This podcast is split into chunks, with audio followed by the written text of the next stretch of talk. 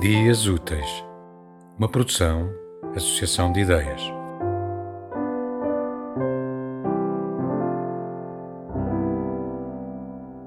Meses em linha reta e Ana Cristina Silva.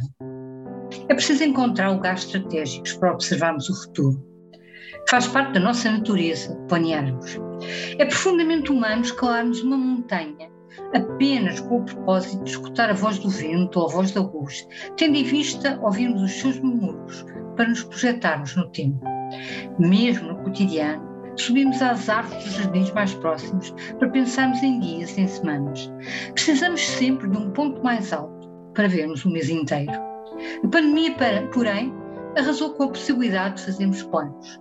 Deixámos de olhar para mais longe e perdemos das perspectivas.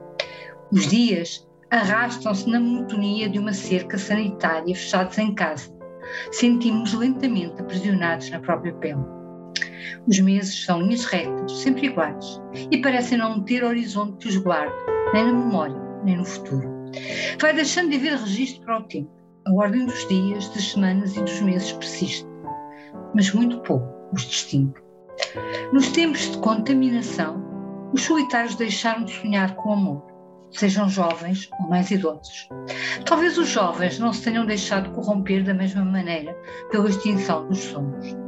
Desejar um desconhecido, conhecer uma nova pessoa, tocá-la, cheirá-la, arrasta só por si novos perigos que podem de súbito ser letais.